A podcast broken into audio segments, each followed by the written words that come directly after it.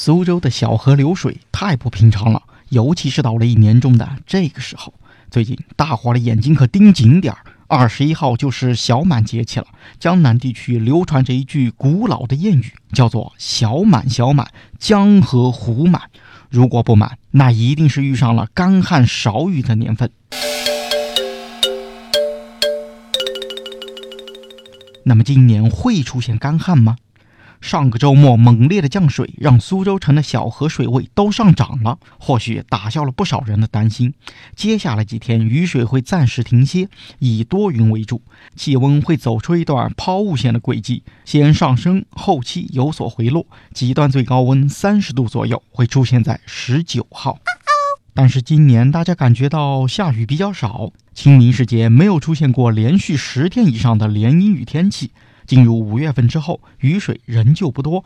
五月上旬雨水偏少百分之八，中旬基本上就没下过雨。直到上个周五，迎来了一场暴雨，五十厘米的降水量把前面缺的水都补上了。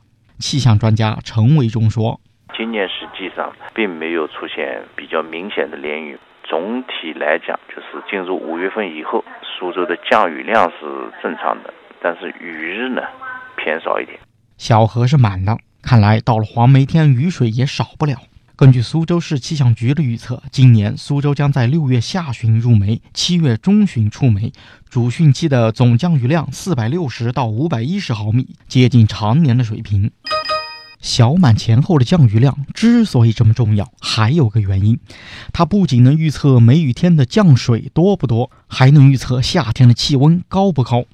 因为降雨和气温的变化有一个主要的操控者。那就是副热带高压，现在的雨水多，说明副高的势力强。那今年夏天的气温也不会低。